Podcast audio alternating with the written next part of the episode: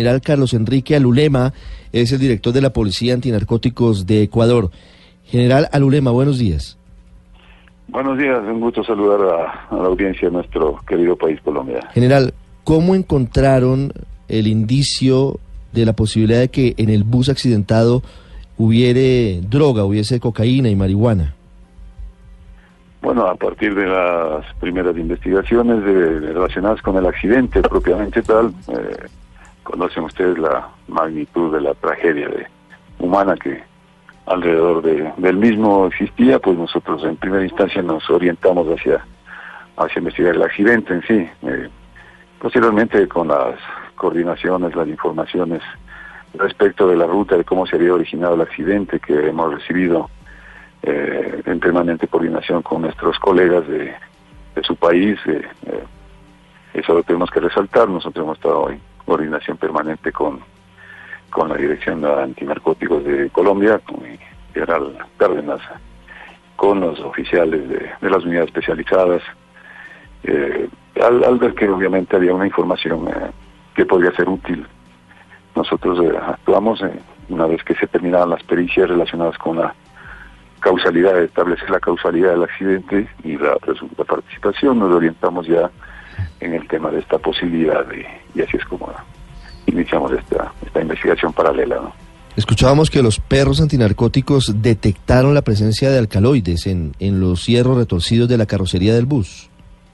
Sí, por supuesto, obviamente el, el, bus, como ustedes habrán visto imágenes, estaba en un alto grado de destrucción en su carrocería, en su carrocería en la en su parte externa, básicamente, así que en, las áreas de compartimiento, las áreas visibles de, de, toda la estructura, no, no, se, no se pudo, en, el equipaje igualmente no se pudo detectar nada, así que eh, hubo que utilizar obviamente este, este recurso que es muy valioso que son los, canes adiestrados. Sí. Hay versiones encontradas sobre lo que se halló en el bus.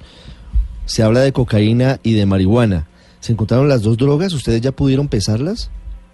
aún no hemos medido peso, bueno, tenemos un, peso eh, bruto, ¿no? Que son cerca de 600 paquetes y eso obviamente hay que hay que desempacar, hay que proceder ya con el peritaje que dispone Fiscalía, determinar el, con exactitud la, el componente de, del alcaloide y así como el pesaje. Sí, pero ¿es marihuana o también hay cocaína? Mm, por el momento es, eh, es marihuana, aparentemente. Eh, Nosotros vamos a, en las próximas horas, a través de nuestra comandancia general, el Ministerio del Interior, se ofrecerá una hora de prensa para dar con mayor exactitud los detalles de, al respecto. ¿Y, ¿Y estos 600 paquetes de marihuana de los cuales nos habla, estaban camuflados en algún sitio del bus, estaban intactos o, o en el accidente rodaron por todos lados? intactos, intactos en, bajo el piso, ¿no? Sobre en la estructura del piso, bajo los asientos, eh, donde se encontraba. Ah, había una caleta, eh, pero no, no era visible, no, no, era visible para los pasajeros, es decir, estaba debajo de la lámina del piso, digámoslo así. Era imposible, imposible que los pasajeros pudieran notar la que existía ese ¿Ya terminaron las pesquisas, general Alulema, o es posible que encuentren más droga en el bus?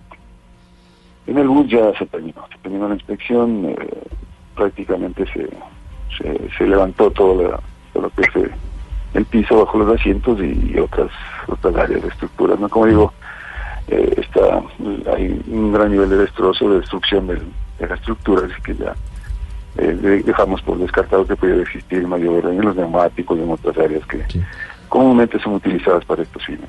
Había una versión en Colombia de que se habían encontrado en el bus 80 kilos de cocaína. ¿Eso se descartó?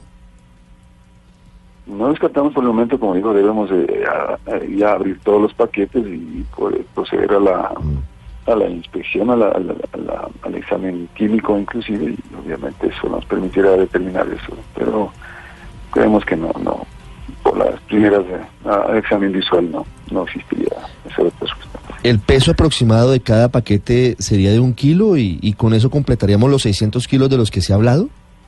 No, no, no, son paquetes. Los paquetes tienen un peso menor. Al ser eh, marihuana, el, pesaje siempre es menor. Ah, es un peso menor, seguramente.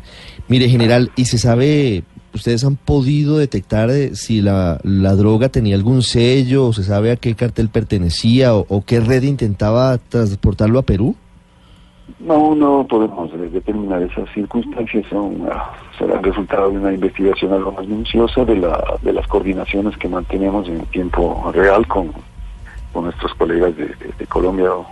Claramente eso, eso es lo que nos está ayudando en gran medida, orientando a realizar nuestras investigaciones, teniendo en, en cuenta que obviamente el, el autobús salió de una ciudad y, de, de Colombia específicamente y ahí ingresa a nuestro territorio y obviamente necesitamos coordinar todas las informaciones y llega. Eh, me permito resaltar por estos medios la excelente nivel de, de, de- de- de cooperación, de trabajo conjunto que tenemos con nuestros colegas de su país. General, el, el bus tomó una ruta que no era la tradicional eh, para Así es. meterse hacia Ecuador. Esas son parte como de estas rutas ilegales que muchos utilizan para el contrabando y qué, qué puede hacer Ecuador frente a eso. Claramente, claramente hay, hay- hay la utilización de la red vial. eh, ellos presumen la organización nuevamente donde no existirían controles y en ese sentido ya nosotros estamos actuando, estableciendo nuestras estrategias para ampliar la cobertura de, de vigilancia y de control. ¿no? ¿Cuál sería el destino final de esa marihuana? Aún no, no conocemos eso. eh, que entienda que empezamos eh, eh, ayer apenas ya en horas de la tarde con una vez que encontramos los primeros indicios, ya ampliar y abrir la investigación. Habíamos concentrado los esfuerzos para la investigación del accidente en sí, las muertes producto del accidente y ahora se abre esta nueva eh, esta nueva arista hacia, hacia la parte del narcotráfico. ¿no? General, en, en el pasado ha habido algún tipo de experiencias de este tipo o este tipo de estrategias para llevar droga allá en el Ecuador? Sí, sí, señor. Precisamente en lo que va del año sería el cuarto transporte que tiene características similares. Cuarto caso similar. ¿Y se han reforzado los controles en la frontera? Así es, así es. ¿Y los otros eh, casos generales que los han in- interceptado, los han descubierto?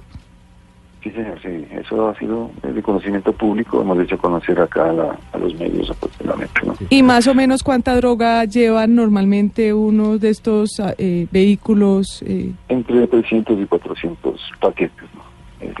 Ah, pero es habitual, digamos, esto, esto, esto no es una sorpresa para ustedes, digamos que ya Así habían es. tenido el mismo modus operandi.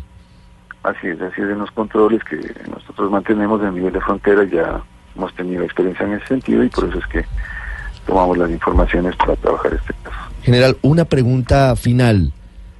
¿Habrá personas que tengan que quedarse en Ecuador de los heridos, de las personas que hoy se recuperan en hospitales vinculadas a la investigación? Vamos a establecer, eh, conjunto con el trabajo con Fiscalía, precisamente la, la vinculación que pudiera derivarse de, las- primeras investigaciones. Eh, en primera instancia sabemos que fueron captados la mayoría como turistas y pues obviamente el conductor en primera instancia ya se encuentra en calidad de detenido por, ah, por el producto del accidente y las demás investigaciones nos darán la luz de encontrar mayores presunciones de, participación y responsabilidad en otros ocupantes del transporte. General Carlos Enrique Alulema, directora antinarcóticos de la Policía de Ecuador, muchas gracias por contarle a los oyentes en Colombia, en Blue Radio y en bluradio.com lo que ha sucedido con esta historia que ha tenido un final terrible y que por cuenta de, de esa muerte de 24 personas hemos descubierto que detrás había una red de narcotraficantes intentando cruzar droga hacia Perú. Muy amable.